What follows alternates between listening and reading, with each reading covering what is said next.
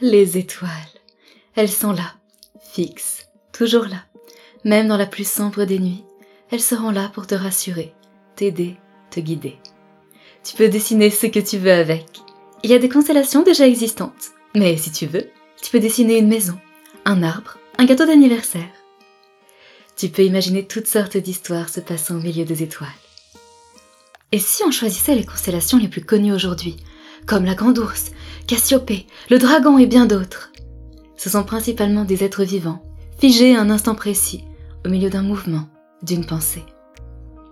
Que se passerait-il si elle n'était plus figée? Comment agirait-elle? Resterait-elle dans notre ciel? Ou alors est-ce que les étoiles changeraient les formes? Est-ce qu'un mouvement harmonieux se ferait? Essayons donc pour voir.